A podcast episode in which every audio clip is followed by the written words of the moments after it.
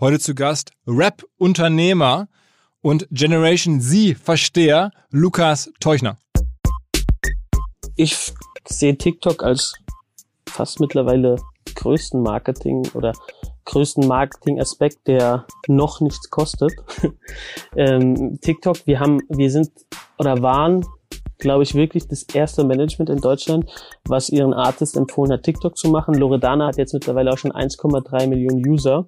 Also eine Künstlerin wie Loredana oder auch wie Lena, die jetzt auch, glaube ich, mittlerweile schon 800.000 Follower hat ist halt TikTok ähm, irgendwie ein gefundenes Fressen. Für unsere Gangster-Rapper-Jungs ist es schon schwierig, sich mit TikTok zu, zu identifizieren. Herzlich willkommen beim OMR Podcast mit Philipp Westermeier. Lukas ist sehr bescheiden, kommt sehr bodenständig und zurückhaltend rüber. Und wenn man ihn auf Fotos sieht oder gleich auf dem Podcast reden hört, dann kann man sich eigentlich kaum vorstellen, dass er den Job macht, den er macht. Nur ab und zu mal rutscht ihm so ein Wort oder ein Begriff raus, wo man dann doch merkt, ah, okay, der ist mittendrin.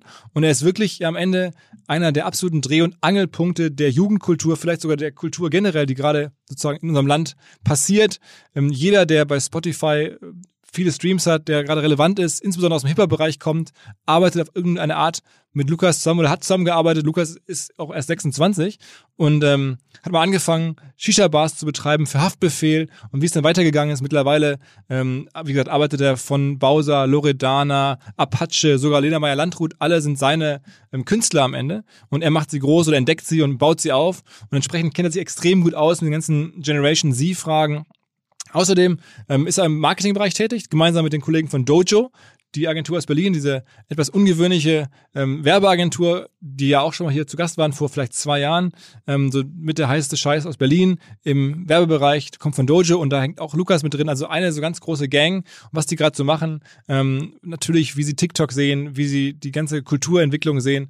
Darüber sprechen wir und ähm, Lukas spricht normalerweise eigentlich nicht oder hat es für seinen Erfolg oder für seine, ähm, was das alles macht, hat er, gibt es kaum große Interviews mit ihm und ich glaube, das möchte er auch nicht so gerne. Deswegen bin ich natürlich doppelt dankbar, dass er bei uns mal eine Ausnahme gemacht hat. Und ich glaube, man kann ähm, sehr viel lernen, äh, wie gesagt, von wie viel man eigentlich verdient, wenn man eine Million Streams hat oder wenn man 100 Millionen Streams hat. Ähm, er hat mir das alles so offen wie möglich ähm, erzählt und ja, ich glaube, es ist ein sehr, sehr hörenswerter Podcast. Direkt rein ins Gespräch mit Lukas Teuchner. Was? Moin, Lukas. Guten Morgen. Was ist dein Hauptjob? Ähm, oh, ich glaube, mein Hauptjob ist, ähm, Künstler zu bespaßen. also das heißt, du bist schon. Das glaube ich ganz gut. Ja. Also also Künstlermanager eigentlich. Genau. Also ähm, ähm, ich mache äh, also kurz zu, zu, zu dem, was wir machen. Ähm, ich bin Geschäftsführer der Firma Two Sides. Ähm, wir sind, ähm, glaube ich, so eine neue, mittlerweile 360-Grad-Agentur. Ähm, wir kümmern uns um Künstlermanagement, ähm, haben aber auch ein eigenes Label, ähm, machen ganz normal aber auch Vertriebsmanagement und Label Services ähm, und haben uns auch vor zwei Jahren überlegt, so ein bisschen Marketing zu machen. Ähm, haben dann vor einem Jahr ungefähr eine Company gegründet, die sich äh, Emilia nennt.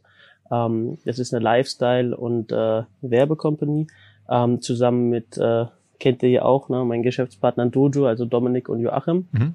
Und Michi Stockung, der war ähm, ehemaliger Vicepräsident von 4Music. Ähm, und äh, den haben wir dann als Geschäftsführer auch geholt und als Geschäftspartner. Ähm, und rotieren da jetzt so ein bisschen in diesem Konstrukt. Also eigentlich ist so, meine Welt besteht mittlerweile aus Dojo, aus Emilien und aus Two Sides. Also a million wie eine Million, ne? Genau. Hm. Und sag mal, wie viele Leute arbeiten dann für dich? Ähm, über, die, über die verschiedenen Firmen weg? 37 müssten das jetzt mittlerweile sein. Mhm. Du bist ja noch gar nicht so alt, ne? Du bist ja erst so Mitte 20, ne? 26, ja. Und ähm, wie kam, also ich, ich weiß es ein bisschen, wenn man dich äh, recherchiert, kommt sofort raus, wie du in das ganze äh, Business reingeraten bist, aber erzähl mal selber. Ähm, ich habe damals äh, aber ich habe damals in der Shisha-Bar gearbeitet und Marketing gemacht für eine Shisha-Bar, was auch so ein bisschen neu war. Und Aber nicht in Berlin, ne? Nee, äh, in äh, Dieburg und äh, für ein Spielcasino. Ähm, und äh, und äh, irgendwann hat mich dann Hafti ähm, angesprochen. Also der Haftbefehl, ähm, der, der, der Rapper, ne? Genau. Ähm, ob ich nicht Bock hätte, ähm, so ein bisschen bei ihm Label-Management zu machen. Ich weiß mal so, okay, ich habe noch nie Label-Management gemacht, aber klingt irgendwie spannend, ne? Ähm, bin halt auch selber riesiger Rap-Fan immer gewesen. Ähm, und ja, äh, dann habe ich mich mit Hafti bei seinem Anwalt getroffen. Das Bewerbungsgespräch ging ungefähr zwei Minuten. Und dann hieß es, gut, du hast den Job, äh, lass mal loslegen. Und dann ähm, durfte ich mit, äh, mit Eikut, also mit Haftbefehl, ähm, zwei Jahre lang äh, zusammenarbeiten, durch Deutschland touren, ähm, äh, Shisha-Bars aufmachen, Shisha, Shisha-Tabak entwickeln und ähm, er war da so der, der Man für alles. Wie viele Shisha-Bars habt ihr denn nachher gehabt? Äh, drei. Okay. Okay. Und ähm, und äh, habe mich dann aber vor drei vier Jahren ähm, selbstständig gemacht, ähm, hatte auch zusammen mit ähm, Haftis Bruder, also mit Capo, ähm, den Künstler Bowser gesigned, ähm, der vorher bei Aslax unter Vertrag war, den dann aber äh, Hafti aus dem Vertrag rausgelassen hat, netterweise. Ähm, und äh, das war dann so mein erster größerer Artist. Also da haben wir damals einen Deal mit Warner gemacht. Ähm, und dann hat so das Ganze irgendwie äh, angefangen. Vodafone startet am 3. September den Business Talk. Das ist ein neues Online-Format, bei dem ich auch dabei sein darf. Aber der Protagonist oder der Anchorman ist Alex Saul, der Geschäftsführer von Vodafone B2B, also dem ganzen Businessbereich. Und es geht natürlich über Digitalisierung und das New Normal. Ähm, meine Aufgabe wird es dabei sein, so einen ähm, Abriss meiner State of the German Internet Präsentation, die ich ja einmal im Jahr mit dem Team hier arbeite, zu geben, aber angepasst auf den deutschen Mittelstand ähm, mit ein paar B2B-Hinweisen. Wer daran teilnehmen möchte, ist kostenlos. Man muss sich einfach nur registrieren unter vodafone.de slash business talk. Es ist mittlerweile ein Podcast-Dauerbrenner hier bei uns, aber die Kollegen von Apinio denken das ganze Thema Marktforschung wirklich vollkommen neu. Sie revolutionieren das Thema vielleicht sogar, indem sie sagen, wir machen Echtzeit Market Research. Also man kann aus einem Termin heraus quasi bei Apinio eine Umfrage starten und bekommt dann repräsentative Aussagen von echten Menschen logischerweise darüber, ob sie eine Idee gut finden, ein Claim, ein Produkt, eine Farbe, einen Namen, ob sie wieder auf Events gehen würden. All diese Sachen stellt Apinio repräsentativ wohlgemerkt in ganz kurzer Zeit, in Minuten fest. Ganz viele Menschen haben die Apinio-App installiert. Man selber kann dann über apinio.com ähm, die erste ähm, Befragung in Auftrag geben oder einfach eine Mail schreiben, sogar an omr.opinio.com. Da gibt es sogar noch Sonderkonditionen. Ähm, ganz viele Firmen machen das schon. About You, VW, Lidl, Bayersdorf, über 400 Firmen. Eine Firma hier aus Hamburg. Wir, das als Disclaimer von OMR, sind seit einigen Monaten mit einem ganz, ganz kleinen Teil auch an Apinio beteiligt, weil wir das Thema spannend finden. Ähm, ja, also wenn ihr Fragen habt, im wahrsten Sinne des Wortes, nutzt Apinio. Ähm, wenn ihr was wissen wollt, wenn ihr was plant, ähm, apinio.com oder eine kurze Mail, wie gesagt, an omr.apinio.com und euch wird geholfen und die ganze Sache kann losgehen. Also das heißt, deine Karriere ging dann schon los mit Ende, Ende der, der Teen-Jahre, also mit so 18, 19? Ja, ja, mit so 21. Okay. 21. Ja, ich habe dann parallel noch studiert ähm, und habe dann aber auch schon irgendwie war dann nur noch schon auf Festivals unterwegs und äh, hat sehr viel Spaß gemacht damals mit mit Hafti zusammen. Und ist eigentlich Shisha Bar ein gutes Business? Auf jeden Fall. Ist es so? Ja, definitiv. Also äh, ich glaube, was hatte ich damals? Ich glaube, wir waren die erste Shisha-Bar, die wirklich eine Kosten-Nutzen-Rechnung gemacht hat, ähm, wie viel man denn an einer Shisha verdient, weil ich dann ausgerechnet habe, wie viel Tabak da reinkommt, was das Investment ist und und und und da kommt schon eine gute Zahl bei raus. Was also, kostet eine Shisha, also wenn man sich eine Shisha bestellt? Boah, ich glaube, die hat bei uns damals 10 Euro gekostet. Ich glaube, der Warenwert war so 1,40 Euro. Okay. okay. Also hat, macht schon Spaß. Also ist also geiler als eine Cocktailbar. genau. Okay. Definitiv. Aber kommen dann Leute und, und rauchen am Abend nochmal zwei, drei Shishas? Ähm, so weit bin ich da nicht ins Business eingestiegen, aber ich glaube, das kann schon sein. Also äh, da gibt's schon so Spezialisten, ich glaube, da reichen zwei, drei Shishas gar nicht. okay, okay. ähm, aber das hast du dann irgendwann hinter dir gelassen und dann dich dann selbstständig gemacht und dein erster ähm, Act sozusagen war Bowser. Genau. Und das war ja dann direkt ein Volltreffer. Ja, also ich habe ähm, äh, beziehungsweise ähm, ich habe ja mit Bowie, naja, Volltreffer nicht direkt. Wir haben ja drei Farbenhaus rausgebracht. Das lief ganz gut. Also es hat Spaß gemacht. Ähm, das war jetzt aber noch nicht das Hit-Album und Bowie war dann halt so in der Szene sehr angesehen. Äh, Raff hat ihn dann auch mit auf Tour genommen, Contra K hat ihn dann mit auf Tour genommen ähm, und äh, viele Leute haben ihn gepusht. Ähm, aber er war halt immer noch so ein bisschen szenemäßig. Aber was ich halt parallel äh, gemacht hatte, ist, dass ich ähm, die Jungs von der KM Enging unter Vertrag genommen habe ähm, beziehungsweise die mich gefragt haben, ob ich nicht Bock habe, denen ihr Management zu machen. Und da hatten wir halt das Glück, ähm, dass wir diesen äh, besagten Hit namens Kokaina ähm, mhm. Im September, ich weiß gar nicht, das ist jetzt mittlerweile, glaube ich, auch schon 2017 oder sowas, äh, mhm. oder 2018 rausgebracht haben. Und der ist halt voll durch die Decke gekommen und das war so meine erste goldene Platte. Ähm, und damit hat dann irgendwie äh, der ganze Spaß auch angefangen. Und das hast du, wenn man jetzt auf dein Portfolio guckt, dann hast du da irgendwie Bowser. Also der, ich glaube, vor zwei Jahren war der bei uns, bei OMR, mhm. aber ist, ist also eine, eine Riesennummer so im, äh, ja, im, im Musikbusiness mittlerweile, nicht nur im, im Rap. Ähm, so, dann hast du Voll. äh, Carmen Gang hast du noch, du hast Shindy, äh, mhm. du hast mittlerweile Loredana, du hast, äh, hast Apache jetzt. Mhm. Was ist los? Also warum sind alle aktuellen Superstars bei dir? ähm, ist eine gute Frage. Also die KMN-Jungs, ähm, die sind äh, für mich so ein bisschen damals wie Familie geworden. Ähm, äh, die waren, wie gesagt, die ersten Künstler, die durch die Decke gegangen sind. Ähm, dann äh, war Bowie, der halt relativ gut funktioniert hat. Und parallel ähm, durfte ich das Glück haben, ähm, ein Business zu machen ähm, mit meinem Freund Trillon. Trillon ist ähm, der Inhaber von Team Kuku und hatte halt damals noch ähm, besagten Künstler, den glaube ich auch heute alle kennen, Capital Bra unter Vertrag. Mhm. Ähm, und ich habe äh, damals ein Joint Venture mit der Sony gegründet gehabt, mit Bowie zusammen. Und ähm, und äh, habe dann mein erstes Signing war Team Kuku und Kapi war zu der Zeit schon relativ erfolgreich, ähm, aber ähm, dann, äh, also als wir dann zusammen losgelegt haben, ähm, war, war also war er schon kurz vor dem vor dem vor dem Durchbruch. Und wir hatten dann mega äh, Glück, dass halt als er bei uns gesigned hat plötzlich er das ganze Deutschrap-Game verändert hat. Ähm, wir hatten dann mit ihm, glaube ich, seine ersten fünf oder sechs Nummer eins Singles gemacht. Ähm, dann hatte er sich von, äh, von Tim Kuku getrennt, beziehungsweise die haben äh, dann ihr Business aufgelöst. Ähm, und das war auf jeden Fall auch, glaube ich, ein, ein, sehr, sehr großer Push für uns. Ähm, parallel halt zu was du Liebe nennst, was, mhm. was, äh, was sehr krass funktioniert ist. Und dann ist man halt irgendwann so, dass dann, glaube ich, auch die Szene auf einen guckt, sieht so, oh, da sind, äh, sind äh, paar, paar junge Leute, also auch mein Team ist sehr jung. Äh, die machen irgendwie coolen Shit lass doch mal mit denen sprechen. Und so ist dann auch, glaube ich, Shindy auf mich aufmerksam geworden. Ähm, da machen wir ganz normal Label-Service äh, und hat gesagt, ey. Was, was heißt genau Labels? Was ist das? Ähm, Shindy ist ein, ist ein Artist, der, also der macht einfach alles selber. Also da gibt's für uns kreativ, also wir arbeiten eigentlich viel mit unseren Artists kreativ. Äh, Shindy ist wahrscheinlich einer der kreativsten Menschen in Deutschland. Ähm, deswegen gibt es da für uns auf der Kreativseite nichts zu tun. Aber was wir halt auch sehr gut können, ist einfach das Backend. Ähm, das bedeutet, die Musik anlegen, ähm, mit den Handelspartnern sprechen, ähm, mit dem Vertrieb sprechen und, und, und, und genau diesen Service bieten wir dann halt für Shindy an. Also wir machen dann da so ein bisschen den langweiligeren Teil, mhm. der aber auch gemacht werden muss. Und ansonsten sagen wir mal jetzt so bei Apache, das ist ja eine Riesennummer gerade. Mhm. Ähm, bist du, du da auch wirklich in der, in der Erstellung der Musik mit beteiligt?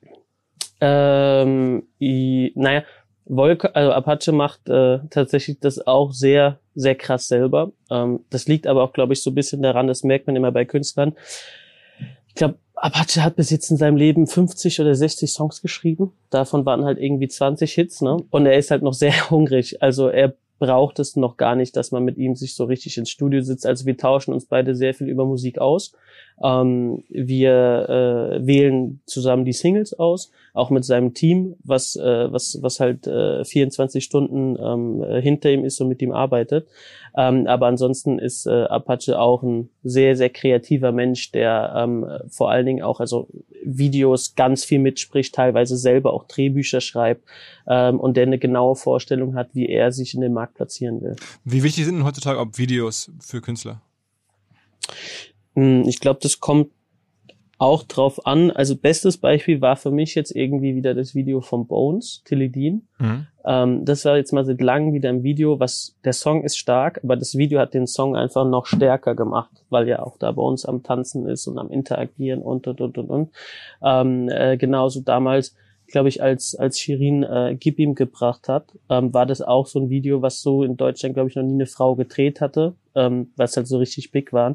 Ähm, und genauso halt bei Apache, ähm, als da am Anfang er auf diesen Roller, auf diesen Rollerblades, ne, äh, ähm, durch die durch die durch die City gedüst ist, waren auch alle so okay, was ist mit dem?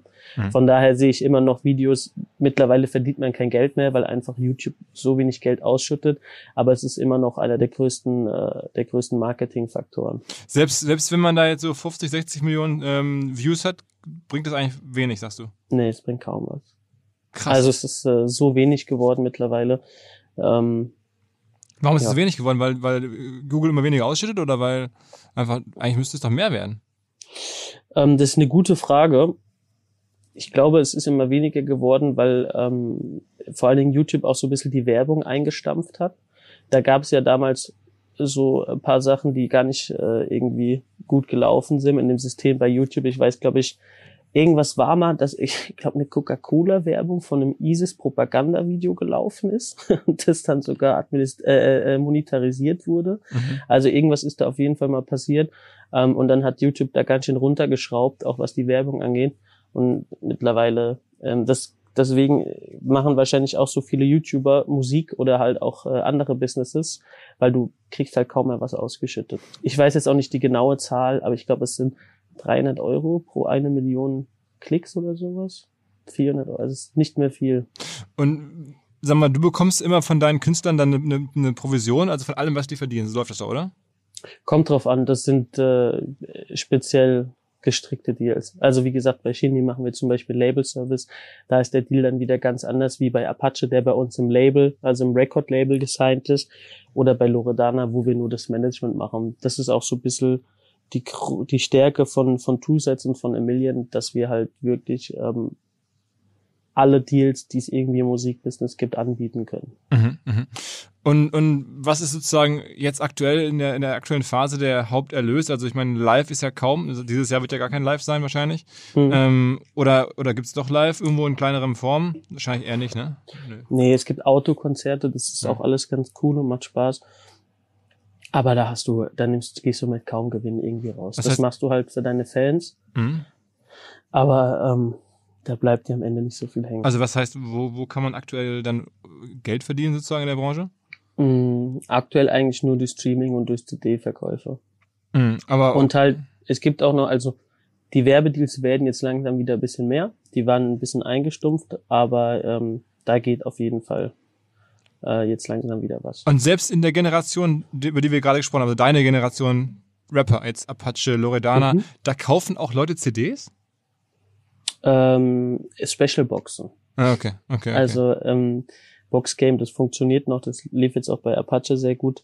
Ähm, da kommt es halt immer drauf an, dass man, dass man sich irgendwas Neues einfallen muss, einfallen lassen muss, dass man da immer wieder die Fans mit irgendwas überrascht. Aber das ist auf jeden Fall ein Produkt, was noch funktioniert. Und dann, was war jetzt bei Apache in der, in der aktuellen Box, ist was da drin? Außer Die- der CD?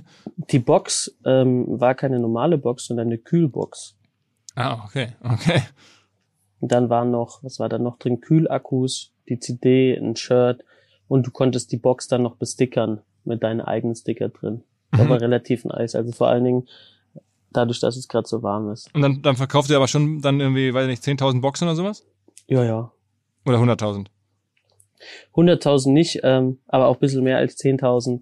Ähm, aber Okay, das ist ja dann schon irgendwas. ja, da ja. irgendwas dazwischen, ne? Okay. Und, und, und, und sag mal, bist du denn zufrieden mit dem, wie Spotify jetzt funktioniert? Also kommt da ausreichend ähm, Erlös rum, findest du, für jetzt sozusagen pauschal für die Künstler heutzutage? Ähm, von unserer Seite, also für unsere Seite aus schon. Ich glaube, es ist das, das System bei Spotify ist, ist gerade spannend. Es gibt ja da auch mehrere Ansätze oder Diskussionen. Ähm, dieser macht das ja jetzt in Frankreich. Gibt ja auch eine neue, äh, gibt ja auch eine neue Möglichkeit, ähm, Streamings abzurechnen. Weil was natürlich in unserem heutigen System ist, dass ähm, unser Genre sehr, sehr krass von Spotify momentan präsentiert, also äh, profitiert, weil äh, einfach die Kids viel mehr Zeit haben zu streamen als wahrscheinlich jetzt wir beide. Mhm. Wenn du dir jetzt mal überlegen würdest, okay, wie viel streamst du am Tag? Also ich stream vielleicht noch ein bisschen mehr, weil ich noch, weil ich ähm, im Musikbereich arbeite, aber ich stream irgendwie morgens unter der Dusche. Ich stream, äh, wenn ich zu Auto, wenn ich zum Auto fahre, äh, wenn ich zum, zur, zur Arbeit fahre und ich streame, wenn ich ähm, von der Arbeit zurückfahre und das, das war's dann aber auch bei mir. Ne? Und die Kids haben ja viel mehr Zeit in den Pausen äh, zu streamen. Ähm, in äh, auf dem Schulweg zu streamen, daheim mittags zu streamen und und und und und. Und deswegen ist es natürlich für viele Künstler, die eine ältere Zielgruppe haben, ein Modell, was aktuell schwierig ist, ähm, weil einfach äh, die die ähm, die Zielgruppe eine andere ist und einfach nicht so viel Zeit hat wie die Kids, die halt wahrscheinlich aktuell 70 Prozent irgendwie Rap-Hörer sind. Was ist denn, was bleibt, was kommt denn so bei jemandem an, wenn man jetzt, sagen wir mal, weiß ich nicht, 100 Millionen Streams hat? Ähm, das ist ja nicht ungewöhnlich. Kannst du pauschal sagen, was, was kommt dabei raus dann am Ende? Nee, das kann man leider pauschal nicht sagen, weil das hat dann auch wieder damit zu tun, hat der Künstler einen Record-Deal, hat er sein eigenes, ähm, sein eigenes Musiklabel. Aber man sagt, dass man wahrscheinlich im Schnitt ähm, mit äh, 4.000 bis 4.400 Euro. Ähm, also kommt auch drauf an. Ne? Pro Million ähm, oder oder? Pro, genau pro Million. Aber auch jeder DSP schüttet da anders aus. Also Apple zahlt zum Beispiel mehr als Spotify, weil ähm, Apple ja nur Premium-User hat. Da gibt es ja keine Free-User. Amazon zahlt dann wieder anders. Ähm, YouTube Music zahlt anders. Also jeder jeder Service äh, hat ein anderes Abrechnungsmodell beziehungsweise äh, schüttet einfach pro Stream mehr oder weniger aus. Aber sagen wir mal, das heißt so ganz, ganz pauschal, so wenn jemand, irgendjemand 100 Millionen Streams hat, dann weiß man, damit hat er jetzt eine halbe Million verdient so ungefähr. Wahrscheinlich, ja. Okay, okay. Aber was, was, was hat äh, dein erfolgreichster Künstler für Streams, also welche, welche Anzahl von Streams schaffen da deine, deine Stars? Ähm, bei uns sind es, ich denke, also Apache war sehr erfolgreich. Ähm, da glaube ich, redet man dann schon von einem Album von 500 Millionen Streams. Die kam Enyung Stream sehr viel, weil die einen sehr starken Backkatalog haben. Mhm. Ähm, Bowie hat halt ne, mit Was du Liebe nennst einen Song, der irgendwie, glaube ich, 1,4 Millionen Mal verkauft wurde, wenn man Streaming umgerechnet hat. Also ähm, ich glaube, uns geht's allen ganz gut. Der erfolgreichste Künstler ist, ist ähm, im Streaming ist Capital Bra. Ich glaube, er hatte letztes Jahr 2019 eine Milliarde Streams gemacht, was schon richtig heftig ist. Okay, also wenn jetzt meine Gleichung irgendwie bei bei eine bei 100 Millionen sind es eine halbe Million, dann sind es natürlich bei dem zehnmaligen, dann sind, hat er eine 5 Millionen Erlöse in dem Jahr gehabt alleine durch die Streams. So Größenordnung. Also könnte könnte sein. Ja. Wenn, wenn dann alles Außenumsatz, ne? Ja, ja klar. Ja, ja gut, aber damit steht ja nicht mehr so viele Kosten gegenüber, oder? Doch, da kommt schon einiges. Ne? Dann zieht der Vertrieb sich noch was ab. Ähm, dann musst du ja auch in Videos investieren. Ähm, du mhm. musst in Marketing investieren und, und, und, und. Was ist denn der, der, der Hauptmarketingkanal, also für diese Künstler? Videos und was noch? Ähm, Instagram. Instagram ist, glaube ich, äh, also mittlerweile auch TikTok, aber Instagram ist, glaube ich, ein riesiger, äh, ein riesiger äh, Faktor heutzutage. Aber ähm, wird da, also bezahlen die da, da irgendwie für Instagram? Also machen die Paid-Anzeigen doch nicht, oder? Und das ist alles nee. initiativ, ne? Nee, aber ähm, die, also wir zum Beispiel, wir investieren relativ viel in, äh, in ähm, gutes Content. Also zum Beispiel bei Loredana machen wir sehr viele Fotoshootings. Hm. Wir äh, drehen sehr viele Videos, ähm, für TikTok auch. Also wir versuchen das alles sehr professionell zu gestalten und und äh, und zu halten. Wie ist denn deine deine Beziehung zu zu Werbepartnern? Also ich meine, du hast jetzt ja diese Emilien, auch eine extra Agentur, die sozusagen mhm. auch Künstlervermarktung oder Werbelösungen anbietet. Ähm, haben all die Künstler, die wir gerade besprochen haben, haben die alle einen auch schon Werbedeals oder nur manche mhm. oder oder wie siehst du das? Die haben alle schon Werbedeals gehabt. Also bei KMN von Nike über äh, Frangelico bis hin zu EA Sports. Mhm. Bei Apache war es dann auch ähm, Nike, was haben wir noch gemacht? Red Bull machen wir ganz viel. Mhm. Bowie, Bowie hat schon sehr viele Werbedeals gemacht, weil Bowie so ein bisschen der Artist ist, wo sich Marke, aber auch äh, Endkonsument darauf verständigen können. Viele Marken sind ja im Rap immer, hm, Rap bisschen schwierig, ähm, Violence, Language und, und, und, und, und. Und bei Bowie ist es halt so, dass er relativ viele Werbedeals bekommt, weil er diesen Spagat schafft. Bei Apache ist es, glaube ich, aktuell genauso. Mhm. Und die anderen sind dann den vielen Brands einfach zu hart sozusagen. Genau, sind zu hart oder haben auch keinen Bock. Also Shindy, glaube ich, habe ich schon zehn Werbedeals auf den Tisch gepackt und er sagt einfach, nö. was, okay. auch, was auch vollkommen okay ist. Äh, das muss jeder Künstler für sich selber entscheiden. Bowie ist ja zum Beispiel relativ easy und sagt, ey, wenn es geil ist, äh, mache ich das direkt. Apache ist da auch ein bisschen schwieriger, also beziehungsweise er wählt halt sehr genau aus, was er macht und worauf er Bock hat. Gibt es denn irgendwelche Brands, wo selbst du überrascht warst? Also ich meine jetzt so Nike und Red Bull, das ist ja fast schon naheliegend. Das, also, dass die da jetzt mit euch zusammenarbeiten, dass, oder dass ihr mit denen Pakete macht, das hätte ich jetzt irgendwie mir so vorstellen können. Aber gibt es irgendwelche anderen Firmen oder auch, weiß ich nicht, Startups oder irgendwas anderes, wo man überrascht ist, dass da irgendwie Connections bestehen? Was war denn unser, was war das, wo ich am meisten überrascht war? Muss ich mir überlegen. Hm.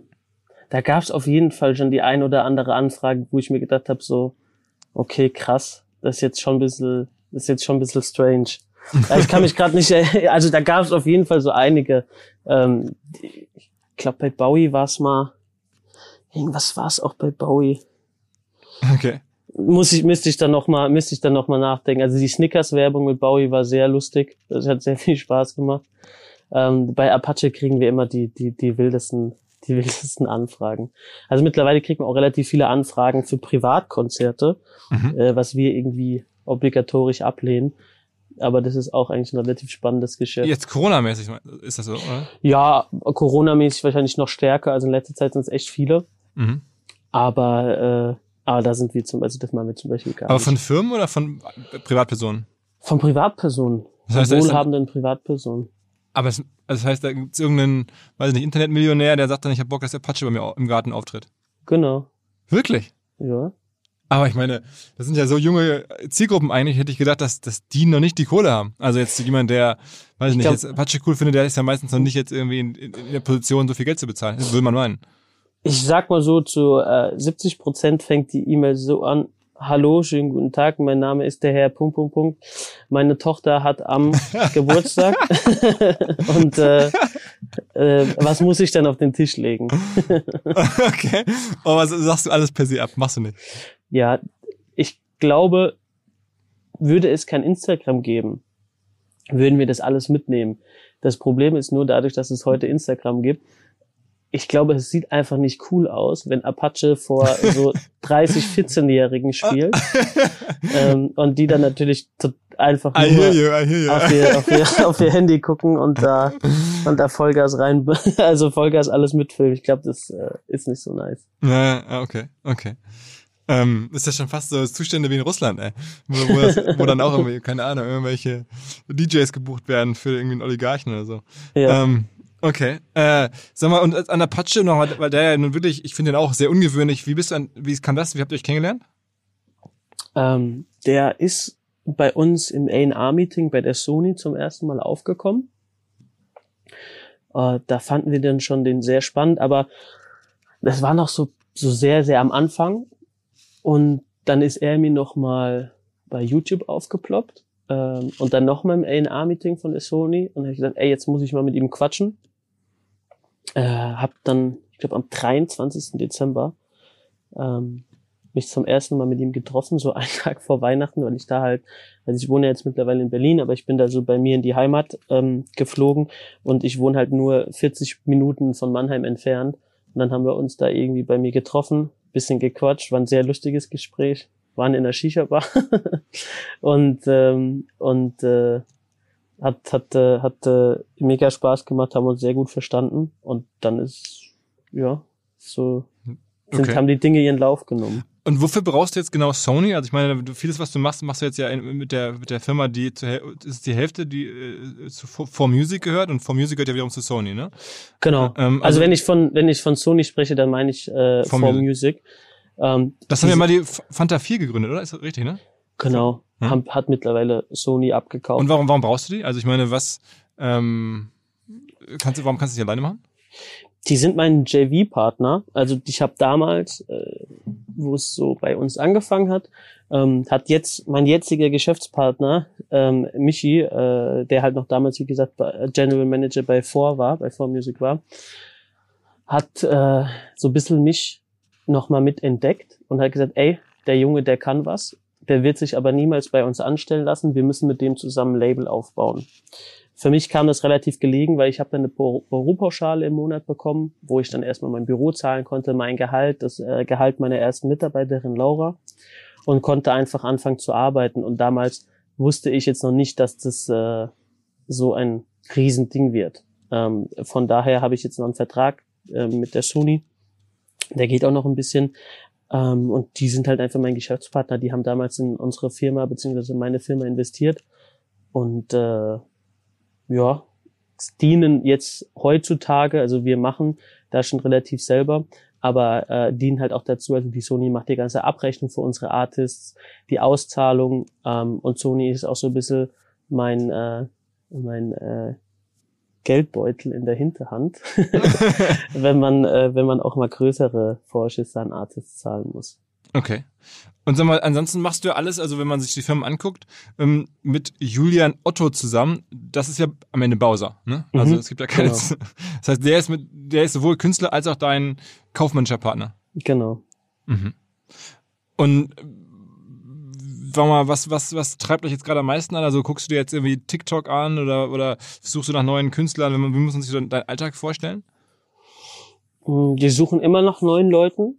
Gerade machen die so ein bisschen langsam, weil wir, wir versuchen immer bei Two Sides nie Konkurrenz im eigenen Haus zu erschaffen. Ähm, das bedeutet, dass wir halt immer gucken, dass wir, zum Beispiel, wir haben eine rappende Loredana. Das macht für uns jetzt gar keinen Sinn, noch eine zweite Rapperin zu signen. Aber wir haben zum Beispiel Celine im Management unter Vertrag genommen, aber Celine ist eine Popkünstlerin. Ähm, wir haben den Indianer bei uns. Verrückter geht's nicht. ähm, wir haben die KMN-Jungs bei uns, 100% äh, Straßenrapper. Wir haben Bowie, den Pop-Rapper. Wir haben Reezy, der sehr viel amerikanische Einflüsse hat und halt mehr ähm, so ein bisschen der Fashion-Rapper ist. Wir haben Shindy, der komplett in seiner eigenen Welt lebt. Und, ähm, und das ist halt so das Geile bei uns im Unternehmen, dass jeder Künstler oder alle unsere Künstler stehen für irgendwas und keine von unseren Künstlern kommen sich in die Quere und deswegen sind die eigentlich auch fast alle, also oder sind alle cool miteinander. Also die hängen jetzt nicht die ganze Zeit mit rum, aber wir haben das doch schon geschafft. Wir waren zum Beispiel jetzt im Januar, äh, habe ich eine Songwriting-Session in LA organisiert.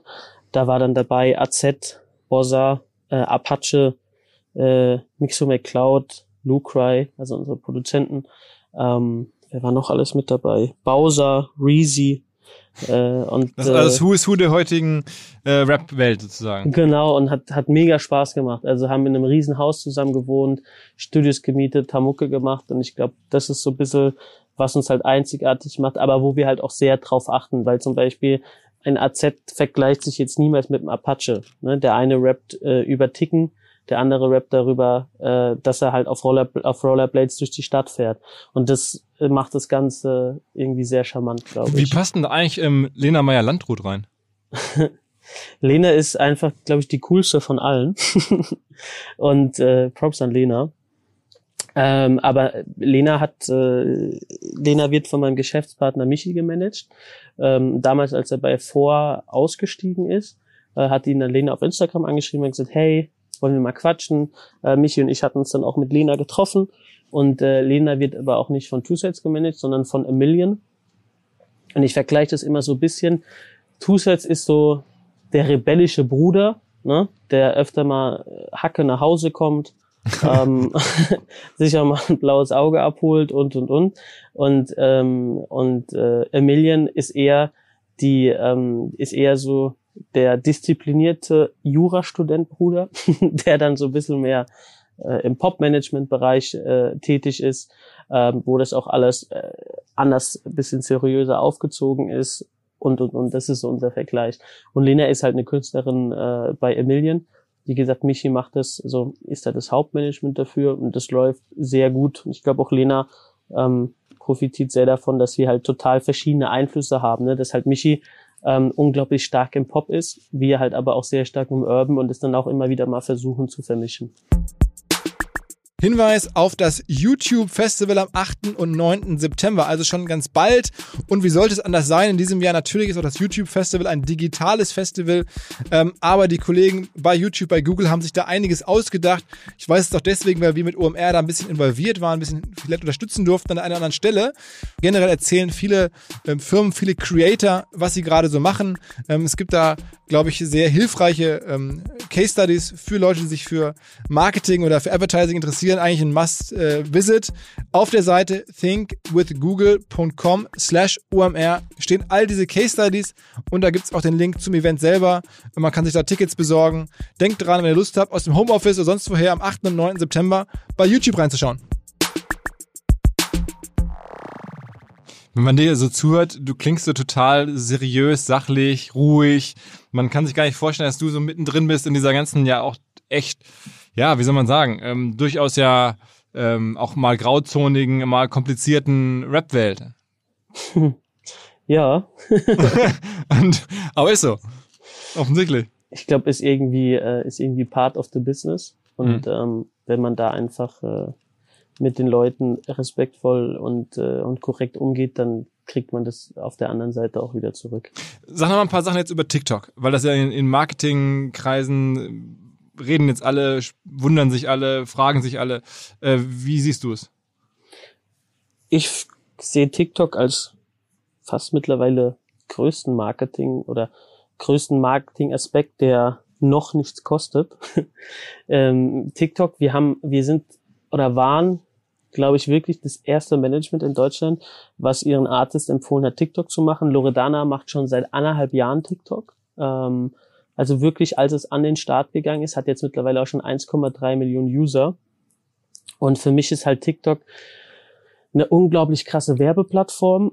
Ähm, das, das ist tatsächlich so, dass sich, also es ist zum Beispiel für unsere Gangster-Rapper-Jungs, ist es schon schwierig, sich mit TikTok zu, zu identifizieren ähm, was ich auch vollkommen verstehe, ne? weil äh, da geht's ja auch viel um Realness und da ist nicht so viel Spaß immer dahinter und deswegen ist es für die echt nicht so leicht. Für so eine Künstlerin wie Loredana oder auch wie Lena, die jetzt auch, glaube ich, mittlerweile schon 800.000 Follower hat, ist halt TikTok ähm, irgendwie ein gefundenes Fressen. So die beiden Girls können sich super verkaufen, ähm, die wissen, was sie können und äh, kommen halt unglaublich mit ihrer Sympathie äh, bei den, bei den äh, Konsumenten an. Und bei Loredana haben wir zum Beispiel sehr krass gemerkt, was TikTok für einen Impact haben kann. Wir hatten, haben, also arbeiten ja auch ähm, mit A Million für TikTok, beraten die da so ein bisschen.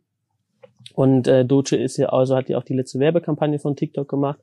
Und ähm, da hatten wir dann auch mit Loredana zusammengearbeitet und haben halt einen Song, äh, das hatte ich auch, glaube ich, schon mal in einem Interview bei OMR gesagt, haben halt einen Song ähm, mit den TikTok-Usern gestaltet, als Corona losgegangen ist, haben wir die Stay-at-Home-Kampagne ins Leben gerufen, zusammen mit Loredana, haben gesagt, okay, wisst ihr was, äh, wir sind alle davon betroffen. Ähm, ich, Loredana, mache jetzt einen Song hier daheim. Äh, ich lasse mir einen Produzenten kommen, der wird äh, eine Maske tragen, der soll mir hier ein Studio aufbauen und ich mache jetzt mit euch TikTok-Usern eine, ein gemeinsamen, einen gemeinsamen Song. Ähm, wir haben dann, sind eine Woche lang vier Tage die Woche live gegangen. Die Fans konnten mit dabei sein, wie Loredana den Song macht. Konnten sich, äh, also konnten teilweise mit auswählen. Soll es ein Happy Song sein? Soll es eher was Düsteres sein? Konnten dann auch das Feature Suna in dem Moment, der dann auch vorbeigekommen ist, ähm, mit auswählen. Und äh, haben dann so halt mit Loredana einen Song gemacht und dann war schon ein riesiger Impact auf TikTok. Und dann haben wir halt folgenden Move gebracht. Ähm, weil wir konnten ja nirgendwo drehen. Das Einzige, wo wir drehen kommen, war bei Loredana daheim. Also hat sich Loredana eine Cam bestellt, hat ihre, äh, hat ihre Haushälterin die Cam gegeben und die war dann äh, der Kameramann und hat dieses Video gedreht. okay. Und ähm, aber zwei Minuten 50 daheim drehen wird irgendwann ein bisschen langweilig. Loredana hat zwar eine relativ große Wohnung, aber das war dann auch irgendwann jeder Punkt ausgeschöpft und deswegen haben wir die Challenge ins Leben gerufen ähm, die Stay-at-Home-Challenge, dass doch ähm, bitte die TikTok-User uns helfen sollen, unser TikTok-Video zu, ergän also zu ergänzen. Ähm, und was dann passiert ist, ist, dass äh, 120, 130 1000 TikTok-User ähm, ein Video gemacht haben für Loredanas Video. Ne, wir haben das Snippet dann hochgeladen, also wir haben dann einen Teil von dem Song hochgeladen mhm. und gesagt, hey, hier brauchen wir eure Hilfe, lasst euch was einfallen. Es war vor, also es war äh, den Teil der Hook. Und dann haben 120.000 Konsumenten ne, sich damit beschäftigt, für Loredana für diesen Song ein Video zu machen. Und bevor der Song draußen ist, waren schon 120.000 Videos auf TikTok und ich glaube, ich glaube so 18 Millionen Aufrufe. Ne? Und ähm, das war für uns so der beste Beispiel zu sagen, ey, wir haben TikTok gecheckt, weil das war eine Marketing-Power dahinter, die konntest du nicht kaufen, wenn du so im Schnitt dir durchrechnet, dass jeder User keine Ahnung, fünf Minuten damit Zeit verbringt, jetzt so ein Video zu machen, dann hast du da irgendwie über 600.000 Minuten, die schon in diesen sechs, in diesen Song investiert wurden. Und was bei TikTok halt das Geile ist, dass du einfach die, die, deine Fans so krass emotionalisieren kannst mit diesen Challenges. Ähm, und vor allen Dingen bei Loredana, bei Demo war es halt so, dass wir die so emotionalisiert haben, die konnten ein Teil davon sein. Also die haben dann vor ihrem Smartphone gesessen, ein Video gemacht und gesagt, ey, ich helfe jetzt meinem, meinem Idol, ich kann dir jetzt helfen. Ähm, weil die braucht Videocontent. Und äh, der Song ist dann auch auf die Einzelcharts gegangen, ähm, ist doch direkt am ersten Tag mega krass hochgeschossen, weil halt einfach der schon auf dieser Plattform, der war schon erfolgreich, bevor er überhaupt rausgekommen ist. Sag mal, äh, gerade wo du Loredana sagst, ich, ich habe mal mitbekommen, die sei auch irgendwie ihrer Firma, glaube ich, investiert in so eine ähm, TikTok-Alternative. Thriller heißt die Plattform. Da hätte sie investiert, ist das korrekt? Nö. Ach, stimmt gar nicht. Nö. Okay. Also davon weiß ich nichts. okay, okay. ähm, ich, ich, also ich hatte, ihr hattet mir auch ähm, so eins der Themen geschickt und äh, was ich da gelesen habe, war, dass, äh, dass glaube ich, Belief in Thriller investiert, aber das ist nicht Loredanas Firma, das ist einfach nur Loredanas Vertrieb. Das sind unsere Okay. Vertriebspartner, das hat aber nichts mit Loredana zu tun. Okay, okay, okay. Ähm, na, dann hab ich, also, Aber Thriller ist auch sehr interessant. Also wie gesagt, das ist äh, vor allen Dingen zu Zeiten von Corona, Thriller wie halt auch TikTok sind Thriller. einfach Ich habe gerade, okay. ja. Genau. Es sind einfach Apps, wo man, äh, wo man als Konsument aktiv äh, an, an dem Leben von seinen Idolen dran teilhaben kann. Was gibt's denn da noch? Also nutzt du noch andere Sachen? Also ich, äh, weiß ich nicht, Hausparty, was gibt's noch so alles an Sachen? Oh, ich glaube, da gibt's sehr viel, aber ich glaube, man muss sich auch auf was beschränken. Also zum Beispiel Loredana nutzt keinen Thriller, ähm, weil Thriller und TikTok zusammen aufzubauen ist schon sehr schwierig. Ich glaube, man muss sich dann echt für eine Plattform entscheiden und da dann halt 100% geben. Mhm, mhm. Und bei uns ist es halt äh, Instagram und TikTok. Okay. Okay. Und aber du bist du da selber auch sehr tief drin? Also kennst du dich selber mit den Plattformen? Ja. Also das heißt, du managst noch die Accounts und guckst dir genau an, wie kann man sowas machen, denkst dir so Konzepte aus, so Challenges und all sowas. Genau, also wir sind, also im Team denken wir uns die Challenges aus mit unseren Produktmanagern. Aber ich glaube, meine Verantwortung ist es ja auch, ähm, den Artist zu raten, mach das oder mach das. Und ähm, äh, das ist am Anfang, also damals, wo Spotify angefangen hat, waren auch wir, glaube ich, einer der ersten, die wirklich, also Suna hat, glaube ich, die erste Rap-Spotify-Kampagne bekommen, weil ich damals schon zu den Jungs gesagt habe, ey Jungs, scheiß auf die Ds, ähm, Spotify wird das neue Ding. Und äh, genauso ist es, glaube ich, mit TikTok halt auch gewesen, weil man muss ja auch den, man muss ja auch dazu sagen, das ist ja auch Arbeit für die Artists. Also die können halt nicht das gleiche Content auf Instagram widerspiegeln wie auf TikTok. Das macht keinen Sinn. Mhm. Ähm, von daher muss man denen das halt auch immer raten. Ne? Mit Loredana hat man dann auch am Anfang ein bisschen gekämpft. Wir haben uns den einen oder anderen Fight geliefert, aber jetzt ist sie mega happy, dass sie das so durchgezogen hat und ähm, die erfolgreichste Künstlerin aktuell auf, auf, auf TikTok in Deutschland ist. Erzähl doch mal ein bisschen was über Brands. Ähm, ich meine, ihr, du arbeitest ja sozusagen auch als Agentur für Marken, wenn ich das richtig verstehe, ne? Richtig. Und, und das geht aber nur, wenn Marken auch was mit Musikern machen wollen oder, oder auch abseits davon. Nee, wir arbeiten auch abseits davon. Also wir machen ja auch ganz normal äh, Werbekonzepte. Ähm, wir machen ganz normal Strategie. Mhm. Ähm, ich glaube, was wir gut können, ist einfach wirklich Young Generation Marketing, äh, Generation Z, weil wir halt auch das mit unseren Künstlern sehr stark abbilden und ähm, wir sehr nah an der Zielgruppe sind. Wir wissen, was funktioniert. Bestes Beispiel äh, Merch-Verkäufe. Ähm, da können wir immer sehr viel ablesen, auf was haben die Leute gerade Bock. Artikel, also Produkte, die wir mit den Künstlern machen, Musik und und und und und. Und deswegen glaube ich, sind wir sehr sehr gut und sehr sehr erfolgreich, wenn äh, wenn ein Unternehmen irgendwie in der Zielgruppe landen will. Um was eigenes zu bauen, also eigene, weiß ich nicht, äh, Fashion-Sachen oder irgendwie, was man da, also das selber Unter zu, anderem. Macht Genau, ihr, unter- wollt ihr auch machen oder macht ihr auch? Genau, machen wir auch. Also zum Beispiel Loredana hat ihre eigene Marke, da kommt jetzt auch eine Kosmetikmarke auf, auf die, also, also kommt eine Kosmetikmarke raus. Ähm, Apache wird was machen, Reezy hat sein, hat auch eine eigene Marke und seinen eigenen Gin. Ähm, wir sind da schon sehr, sehr darauf bedacht, dass, dass, dass man da den Künstlern weitere Standbeine aufbaut. Wie groß sind denn die Agenturen jetzt zum Umsatz her? Also da arbeiten jetzt knapp 40 Leute. Äh, Muss man sich so vorstellen, dass du dann über alles 10, 20 Millionen Umsatz machst oder, oder mehr oder weniger? Mm. Das kann man nicht so. Also ich weiß auch nicht, ob ich das so nach außen hin mitteilen will. Aber also es, es, äh, es, es, es läuft gerade aktuell sehr, sehr gut, es macht Spaß. Aber auch wir haben durch Corona ne, ähm, schon krasse Einbußen irgendwie. Weil äh, Lifehack ist. Ja, nicht nur live, auch halt die ganzen Werbesachen. Also wir, ähm, unsere Werbeagentur, die hat sich auch vor allen Dingen halt auf Events spezialisiert. Mhm. Ähm, und das ist halt alles dieses Jahr weggefallen. Und das ist auch bei uns ein großer Punkt. Also wie gesagt, die Musik konsumiert wird weiterhin, gestreamt wird weiterhin. Von daher sind, können wir da sehr, sehr glücklich sein. Ähm, aber klar, live ist ein großer Punkt, aber halt auch in der Werbeindustrie ist ja einiges weggebrochen. Da sind ja auch leider einige Kollegen, die sich da jetzt verabschiedet haben, weil, äh, weil halt einfach äh, viele große Firmen den Etat irgendwie einstampfen ähm, und halt eher auf klassisch TV-Werbung setzen und auf, äh, auf Plakatwerbung und und und. Ähm, und dann braucht man natürlich nicht mehr so ein riesiges kreatives Team dahinter. Mhm. Kennst du eigentlich den Elvier, Oma Begovic? Mhm. Das, äh, hat er dich so ein bisschen inspiriert? Ich finde, du, das, du erinnerst mich so ein bisschen von allem äh, an, an ihn, nur halt ein paar Jahre jünger. ähm, ich habe auf jeden Fall sehr großen Respekt vor ihm, ähm, weil er hat ja auch damals das alles von Grund auf aufgebaut, hat da äh, krass gehasselt für, ähm, auch mehrere Jahre. Und als es dann halt funktioniert hat, ähm, ist er auf dem Level auch geblieben und ich glaube, es ist viel schwieriger. Also hochkommen ist das eine, aber da auch bleiben ist das andere.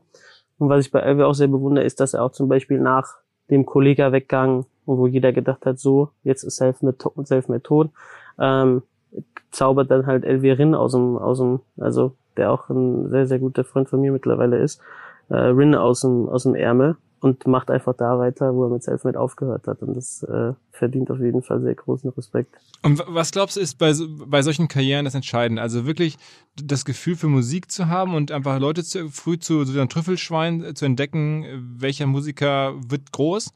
Oder halt einfach die Tools zu haben und das Handwerkszeug und so ein Hustler zu sein auf diesen Plattformen, dass man quasi auch aus schon guten Künstlern, aber dann trotzdem Stars macht, weil man einfach so nah dran ist, weil man so viel aktiver ist, weil man so viel mehr reinpackt ähm, in seine ganze Arbeit auf Spotify und auf TikTok und so.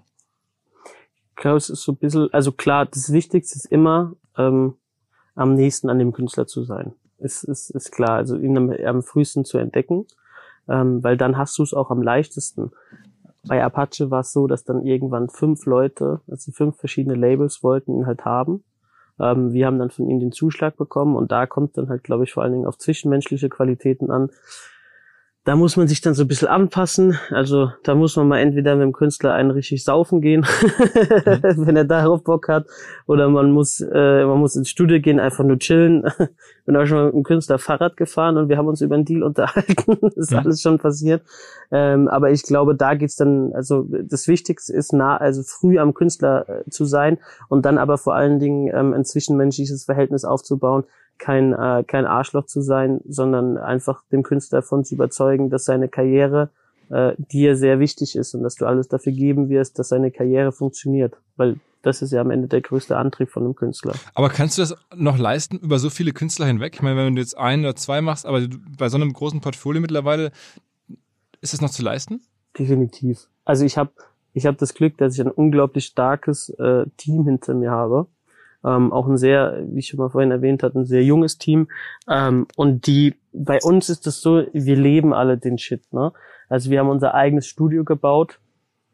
Mittlerweile in Berlin ähm, ein relativ großes, also zwei relativ große Studios, ähm, sitzen auch tatsächlich ähm, teilweise sitzen unsere Stu Produktmanager in einem Nebenraum von dem Studio und arbeiten, ähm, bauen da jetzt, versuchen jetzt da gerade noch äh, weiter oben auszubauen und dann noch Büroflächen hinzumachen.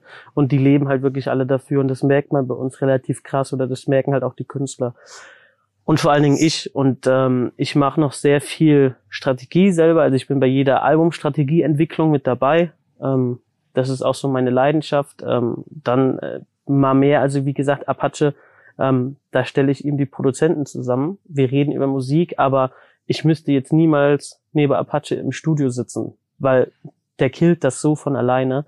Ähm, der, der braucht da einfach keine Hilfe. Mhm. Dann geht's wieder um Künstler, zum Beispiel mit Loredana und mit Mixo McCloud, da arbeiten wir sehr viel krass zusammen im Studio. Ne? Mhm. Dann, da, da gebe ich dann auch teilweise mit Loredana zusammen, wir geben Themen vor. Ähm, wir machen sehr krasses A&R-Ring, weil Loredana auch mittlerweile immer mehr und mehr ein Pop-Thema wird. Ähm, bei Lena zum Beispiel ist auch mein Kollege Michi sehr krass involviert. Da werden sehr viele Versionen von Tracks und alles gemacht, bis es halt auf absolute Maximum ist. Und so pendelt es sich so ein bisschen aus. Aber ich muss auch sagen, ein, zwei große Künstler könnten wir noch machen im Management. Dann wäre da aber auch wahrscheinlich, da wäre dann aber auch wahrscheinlich Schluss. Wer glaubst du von deinen Künstlern hat das allergrößte Potenzial, so Lifetime-mäßig jetzt irgendwie die nächsten Jahre, Jahrzehnte vielleicht sogar ähm, relevant zu sein? Das kann ich dir nicht beantworten, weil das wäre fair gegenüber den anderen, also unfair gegenüber denen, die ich jetzt nicht nenne. Also bei uns ist immer die Devise, dass wir versuchen, dass die Künstler, solange es geht, Erfolg haben. Klar ist es ja auch wie beim Produkt, dass du deine einzelnen Phasen hast. Ne? Ähm, wir haben bei uns auch Cash Cows und ähm, irgendwann äh, gehen die dann halt auch runter. Aber unser größtes Ziel ist es immer, in diesen Cash Cow Phasen vor allen Dingen, den Künstler so wie würde jetzt AZ sagen, frisch zu machen. also, also, so viel Geld irgendwie äh, zu besorgen, dass halt einfach diese Kohle reicht, ähm, dass dann aber auch das Geld dementsprechend investiert wird. Wir haben auch sehr klasse Vorgaben in unseren Verträgen. Also es gibt zum Beispiel bei uns Anwaltsunterkonten, wo halt immer die Umsatzsteuer, also bei uns wird niemals die Umsatzsteuer auf das äh, Konto der Künstler überwiesen. Das wird immer auf ein gesondertes Konto überwiesen, dass es direkt abgeführt wird, dass keiner Steuerprobleme bekommt. Dann gibt es ein Anlagenkonto. Jeder Künstler muss bei uns in die Rentenversicherung ein einbezahlen. Ähm, wir arbeiten viel im Immobilienbereich, ähm, raten da auch den Künstlern immer da und da zu investieren und einfach. Äh, also Wohnungen zu kaufen, Häuser zu kaufen. Genau, um einfach irgendwie in zehn Jahren will ich halt trotzdem meine Künstler noch äh, treffen können. Ähm, ich dümpel hier immer noch rum und mache Musik und die halt nicht mehr, weil einfach ihre ihre Halbwertszeit abgelaufen ist und dann sollen die mich aber trotzdem mit äh, mit großen Armen empfangen und sagen, ey, war eine mega geile Zeit und äh, ich konnte dafür irgendwie für den Rest meines Lebens leben und konnte meine Familie mit ernähren. Und wenn wir das geschafft haben, dann hat man, glaube ich, den besten Job gemacht, den Manager machen kann. Aber das heißt, ähm, normalerweise muss man das schaffen, in, in drei, vier, fünf Jahren dann so Größenordnung acht bis zehn Millionen Euro mit einem Künstler oder für einen Künstler zu verdienen, dann hat man einen guten Job gemacht. Wahrscheinlich. Also acht, zehn Millionen ist doch schon sehr viel, ne, muss man auch sagen. Also es ist schon sehr, sehr viel Geld. Ähm, ich glaube, es geht auch ein bisschen drunter, aber wenn man das am Ende gut anlegt und, ähm, und unsere Künstler sind da echt sehr gewissenhaft. Also es gibt bei uns keinen einzigen Künstler, der Ferrari fährt. Muss man mal jetzt also dazu sagen. Okay. Die könnten das alle, aber vielleicht ist dann auch so ein bisschen unser Gehirn, äh, also Brainwashing. Ähm, aber die machen es halt alle nicht, weil sie dann sagen, ey, Ferrari oder eher da mit dem Kohle äh, ein Mehrfamilienhaus anzahlen, wo ich dann für den Rest meines Lebens Miete kassiere und dann sind die meisten mehr beim Familienhaus. Krass, krass. Und da, da hilfst du dann auch, dass du sagst, hey, hier, weiß ich nicht, in so dem und dem Ortsteil von Berlin gibt es doch gerade ein schönes Zinshaus. Guck dir das mal an. Genau, oder wir vermitteln halt einfach an, äh, an, äh, an dementsprechend Leute, die sich damit auskennen. Wir wollen nur dafür sorgen, dass das halt aber auch einfach passiert und dass den Künstlern erklärt wird. Am Ende sind natürlich alle noch ihre eigene her. Also ähm, bis jetzt ist es noch nicht vorgekommen, aber ich bin mir sehr sicher, dass wir auch mal einen Künstler haben werden, der, der in drei Jahren auch einfach alles wieder verprasst. Ähm, aber wir versuchen da echt äh, zu gucken, dass es nicht so ist. Gibt es denn für dich so Karrieren in Deutschland oder auch in den USA von Künstlern, wo du sagst, das ist schon echt geil gemacht, wie viele Jahre und wie die sich immer wieder neu erfunden haben und so? Also guckst du da was an oder versuchst du, oder hast du da so ein paar Sachen, wo du sagst, das ist echt beispielhaft? Ähm, das ist, ähm, ist eine gute Frage. Also ich bewundere, äh, ich bewundere sehr krass das, was was äh, Raff gemacht hat, zum Beispiel im Hip Hop, mhm. dass er jetzt schon über mehrere Jahre so erfolgreich ist. Äh, ich bewundere sehr krass Sido, der mit dem ich ja auch zusammen den Künstler Bozza betreue, ähm, dass der schon seit, also der hat sich so oft neu erfunden, ähm, von Arschfix-Song über Astronaut ähm, bis dann hin wieder ein bisschen zurück. Ähm, Jetzt also Angelcamp und Gaming und sowas. Äh, genau. Und ich habe da tiefsten Respekt vor. Also ich habe da wirklich tiefsten Respekt vor, dass man äh, vor Sido und vor seinem Team, dass man sich immer wieder neu erfindet und dass man immer wieder am Puls der Zeit bleibt und weiter halt äh, Mucke macht. Und das ist zum Beispiel das, was ich allen von unseren Künstlern wünsche, dass man, wie gesagt, es schafft, so eine Karriere wie Sido zu haben, der seit 20 Jahren irgendwie Mucke macht, seit 20 Jahren dafür leben kann und glaube ich jetzt auch bald mal wenn er Bock hat, natürlich äh, den, den Smike an den Nagel hängen kann, aber trotzdem gesagt hat, er hat alles erreicht und er hat doch jetzt irgendwie noch äh, genug Geld verdient und auch irgendwie seinen Kindern was zu hinterlassen. Und davon habe ich schon sehr tiefen Respekt. Genauso wie äh, klar aus Amerika, ähm, also Rihanna ist zum Beispiel so ein Beispiel oder auch Jay-Z ähm, die das echt geschafft haben, vor allen Dingen auch Jay-Z, äh, Businesse aufzubauen und wirklich das halt, also ihre ihre Zeit, die sie hatten und ihren Hype, ähm, haben sie genutzt und äh, um halt nicht irgendwie zugekokst auf Partys rumzuhängen, sondern äh, einfach Gas gegeben, investiert ähm, und halt das Bestmögliche drauf, draus rausgeholt. Aber ich meine, das ist schon krass. Ne? Ich meine, wenn man da über die Dimension spricht, diese Typen werden dann ja teilweise Milliardäre mittlerweile. Ne? Also mhm. das ist ja schon wirtschaftlich gesehen nochmal eine ganz andere äh, Dimension. Was machen wir hier falsch, dass die da so krass abgehen und, und, und das in Deutschland nicht geht?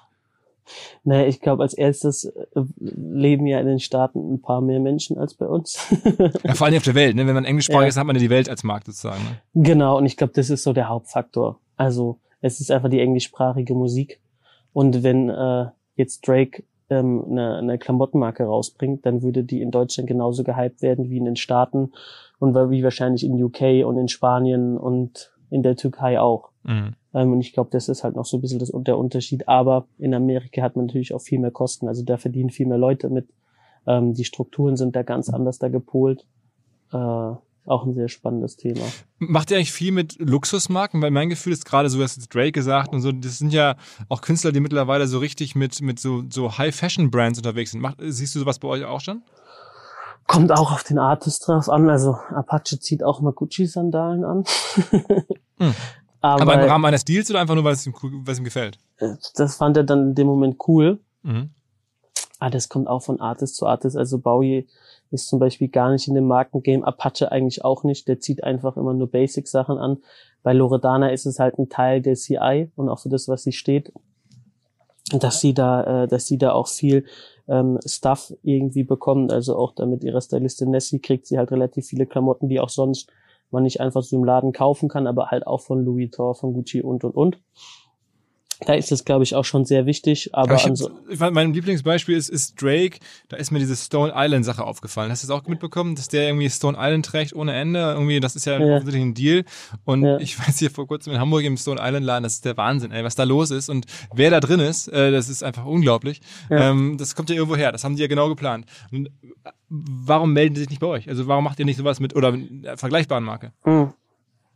Ähm das ist so, dass die ganzen, zum Beispiel, wenn man jetzt auf die Klamottenmarken gehen, ist es halt so, und genau das ist das Ding, die ähm, Brands, also die großen Brands, vor allen Dingen im Textilbereich, denken nicht in geografischen Marketing, sondern die, die Global Brands, ähm, die, also zum Beispiel ein Drake kostet halt so viel Geld in dem Moment für Stone Island, dass er, dass er halt ähm, einfach, dass die kompletten Budgets aus allen Ländern in Drake reinlaufen. Genauso ist es halt auch bei Travis Scott oder bei Kylie Jenner. Ähm, deswegen gibt es ja auch in Deutschland eigentlich nie, also Raff und Bones hatten das jetzt mal äh, gehabt mit Nike zusammen, dass sie auch wirklich für eine komplette Kollektion standen, aber es gibt halt nie ähm, Brand Ambassadors, so wie in den Staaten bei uns, weil einfach die komplette Kohle in dem Moment halt äh, eher in die amerikanisch an die, an die amerikanischen okay. Künstler reingeht. Weil wie gesagt, Krass, ne? Ist eigentlich so Globalisierung pur, ne? Ja, definitiv. Aber es macht wahrscheinlich auch auf der Marketingseite aus mehr Sinn, weil ähm, du kaufst halt Drake für die ganze Welt ein und ihn kennt halt auch einfach jeder auf der ganzen Welt. Ich war mal mit Bones ein paar Tage in New York vor, vor zwei Jahren oder so und da hat er mir erzählt, dass er mittlerweile mit seinem Shisha-Tabak echt fünfstellige Beträge im Monat umsetzt. Ja. Ähm, ist Shisha-Tabak so ein großes Thema? Machen das auch einige bei euch, also auch als Produkt so?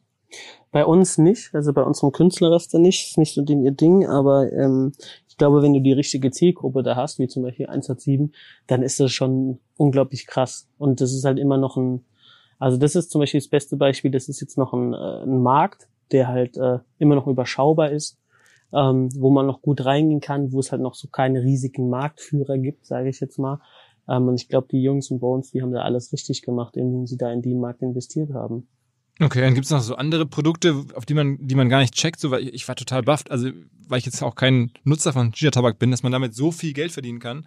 Ähm, und das ist halt, ja, einfach äh, logisch, äh, alles ist logisch, aber man sieht's trotzdem nicht, man checkt's erstmal nicht, man, man denkt nicht drüber nach, wenn man jetzt nicht mega drin ist in, in dieser ganzen Sache. Klar. Ähm, gibt's noch andere äh, Produkte oder Entwicklungen, wo man so denkt, okay, what the fuck, hätte ich nie gedacht?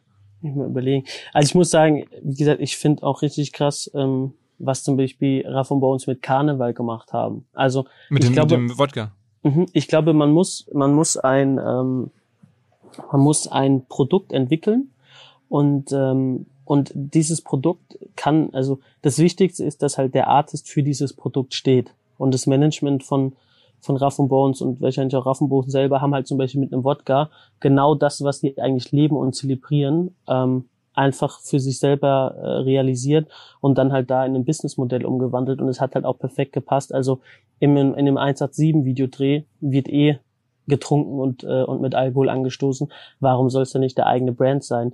Bei der riesigen Touren, die die Jungs spielen, warum soll es dann nicht, ähm, also und da trinken ja auch die Leute und haben Spaß, warum soll es da auch nicht der eigene Wodka sein? Und für mich war auch dieser Move so ein perfektes Brandfit irgendwie, ähm, um den Leuten zu zeigen, dass wenn man ein Produkt für den Artist entwickelt, wo der Artist zu 100% dahinter steht, merkt das auch irgendwie der Endkonsument. Mhm. Und sag mal, ich bin in, so in dieser ganzen deutschen Start-up-Szene, wo Leute versuchen, neue Firmen aufzubauen, sich fragen, wie kriege wie krieg ich eine Firma groß und bekannt. Gibt es da eine, eine Überlappung mit euch? Weil ich, ihr könntet ja auch jungen Firmen helfen, also irgendwie größer zu werden. Ähm, sprichst du auch mit dieser Szene oder gibt es da so eine Berührungspunkte oder, oder guckt ihr eigentlich eher so auf diese klassischen großen Brands, Nike, Red Bull, das, denen muss man eigentlich nicht mehr helfen. Die sind ja jetzt äh, ne, groß genug eigentlich. Klar. Na, im Market, also bei uns in der Werbeagentur gucken wir natürlich ganz klar halt budgettechnisch ne, und da gucken wir nach den Größen. Bei Startup-Unternehmen, ähm, der Tag hat leider auch nur 24 Stunden und ähm, wir sind immer noch im Aufbau äh, von unserer Firma und deswegen ist es ein Aspekt, wo ich mich noch nicht so krass mit befasst habe, aber das ist habe ich auch für 2021 bei uns auf der Agenda. Wir suchen da gerade auch jemanden, der bei uns noch mehr Business Development machen kann in der Firma mhm. und ähm, wollen da halt mal gucken, so 2021, äh, was da gehen könnte. Okay, also ist ja richtig geguckt, mit wem kann man vielleicht gegen Anteile oder irgendwelche Umsatzbeteiligungen genau. oder sowas aushandeln. Ich meine, es gibt ja so viel Sachen von Apps bis irgendwie Lebensmittel, wo man wo ich schon das Gefühl hatte, ihr habt ja einfach massive Reichweiten. Ich meine, alle die Künstler, über die wir sprachen, sind ja wahrscheinlich alleine bei Instagram irgendwie im Millionenbereich, ne? Also definitiv. Äh, Loredana, Apache, Bowser, alle. Ne? Okay. Naja, krass. Glückwunsch zu dieser, ist ja dein Traumleben eigentlich. Klingt zumindest so. ich bin sehr dankbar dafür, dass ich ähm, das alles so miterleben darf. Und äh, wie gesagt, wir ähm, ruhen uns da aber auch nicht aus, sondern wir versuchen echt weiter zu, weiter Gas zu geben ähm, und halt dann noch irgendwie paar Jahre bisschen Action zu machen. okay, ja. ich bin sehr gespannt. Also danke, dass du jetzt mit uns gesprochen hast, weil ich glaube, das machst du ja nicht so häufig. Ne? Also es war jetzt äh, schon noch ein kleiner Ritterschlag für uns, dass du äh, gesagt hast, Mensch, okay, mach ich einen Podcast, weil eigentlich hört man dich selten sprechen. Genau, wir sind da eher, oder ich bin da eher so ein bisschen zurückgezogen, ähm, weil wir halt echt unsere eigene, unser eigenes Süppchen kochen ähm, aber äh, ich hatte jetzt eine sehr gute Erfahrung auch mit eurem Kollegen schon, wo ich das Interview zusammen mit äh, unserem Vertriebschef Frank Stadtmann gegeben habe. Und habe ich mir gedacht, ey, Podcast hast du noch nicht gemacht, komm, jetzt probierst du es mal aus. Ja, mega geil. Also vielen, vielen Dank. Und ich bin sicher, ähm, wir werden den einen oder anderen Berührungspunkt haben, wenn wir mal wieder live machen dürfen. Ähm, ich glaube, da gibt es Interesse unsererseits, den einen oder anderen Künstler vielleicht mal anzufragen, ähm, all solche Sachen. Ähm, da ja, bleiben wir bestimmt in Kontakt, würde ich mich freuen zumindest. Und sehr, sehr gerne. Drück dir die Daumen, äh, uns allen, vor allem, dass das bald wieder möglich ist, überhaupt so ein, auch wieder live zu machen. Das ist eigentlich so das, das Beste von allem. Ähm, aber dieses Jahr ist echt kacke. Naja. Das wird schon wieder. ja, meinst du, was, was, was plant ihr? Plant ihr irgendwie nächsten, nächsten Festivalsommer? 21? Ja, muss man ja. Also wir planen auch jetzt immer aktuell noch ganz normal die Apache-Tour im Januar 2021, ähm, wo wir wahrscheinlich alle denken, die wird nicht stattfinden, haben aber dafür halt schon Ausfalltermine, die wir halt eins zu eins, also behalten die Tickets ihre Gültigkeit und können wir so weiter verschieben. Aber am Ende ähm, ist es ja ein Wettlauf auch gegen die Zeit, gibt es irgendwann einen, einen, Impfstoff. Ähm, der halt auch getestet ist, ne? dann, äh, dann, äh, dann, äh, glaube ich, sieht das alles wieder anders aus. Und ansonsten machen wir halt ganz normal weiter. Was spielt, und, was äh, spielt Apache aktuell für, für, für Venues? Ähm, ja, schon Barclay Arena. In Hamburg Barclay? Okay. Äh, wow. Lanxess Arena. Ach, okay, krass. Also so die allererste Liga. Genau. Okay. Eigentlich könntest du doch mit der, mit dem Liner, was du hast, fast eigene Events, also eigene Festivals machen. Ne? Also wenn du sagst, die alle als nacheinander weg, dann machst du doch wahrscheinlich irgendwie zwei Tage lang das fetteste Festival voll. definitiv, aber es gibt halt immer so einen Punkt und da muss man auch bei uns im Business aufpassen. Ich würde gern alles machen. Ne? Ich hätte auch gern einen eigenen Vertrieb so. Ich hätte auch gern äh, äh, ein eigenes Festival und und und. Aber ähm, es gibt halt immer noch Interessenskonflikte und wir sind halt nun mal auch die die die Agentur ne, für die Künstler und auch denen ihr, ihr, ihr Backbone. Und ähm, wenn man alles nur selber in der eigenen Hand hat, mit wem diskutiert man dann halt noch? Mhm. und das ist, glaube ich, also wir machen schon sehr viel selber, aber manche Sachen funktionieren halt, glaube ich, einfach nicht, weil wenn einfach ein Künstler mit dem Sound vom Festival unzufrieden ist, ähm, dann, äh, dann ähm, hat er ja eigentlich mich, dass ich äh, das Festival ankacke und sage, hey, was ist da passiert? Wenn ich jetzt aber auch der Veranstalter von dem Festival bin, will ich mich halt selber ankacken und sagen, was ist da passiert? Also von daher, ich glaube, es ist wichtig, dass man versucht, viel selber zu machen, aber halt auch immer noch mal externe Sachen hat, um, um, um halt auch äh, äh neue Informationen zu gewinnen. Äh, äh, wir sind auch nicht perfekt, ne? Also es gibt bestimmt auch Leute, die dann in dem Moment einfach noch mal auf ihrem Gebiet besser sind, aber halt auch um einfach mit Leuten auch streiten zu können, wenn mal was nicht funktioniert. Okay, okay. Alles klar. Also ich habe das Gefühl, ähm, du wirst das gut machen die nächsten Jahre. Und Vielen Dank. Wir werden es beobachten. Danke dir ähm, für deine Zeit, Danke Lukas. Euch. Danke euch. Alles klar, hau rein. Ciao, ciao. Macht's gut. Ciao, ciao. Kurze Bitte um Hilfe zum Schluss. Der Podcast-Markt wächst Gott sei Dank und wir wollen wissen, wohin. Wir wollen ja auch ein bisschen mitgestalten. Deswegen müssen wir verstehen, wie Podcast-Hörer den Markt sehen, was sie erwarten. Ähm, und das Ganze natürlich anonym, dauert lediglich fünf Minuten. Es gibt auch ähm, unter allen Teilnehmern zweimal einen Wunschgutschein in Höhe von 100 Euro ähm, zu gewinnen. Das ist quasi wie Cash, die kann man einlösen in 500 Online-Shops, also ne, wie Cash. Ähm, wir müssen aber wissen, was ihr über diesen Podcast-Markt denkt, wie ihr Podcast seht. Deswegen die Bitte, macht mit unter podcastumfrage.com. Vielleicht macht es auch Spaß, an den Fragen zu erkennen, was uns so interessiert. Dieser Podcast wird produziert von Podstars bei OMR.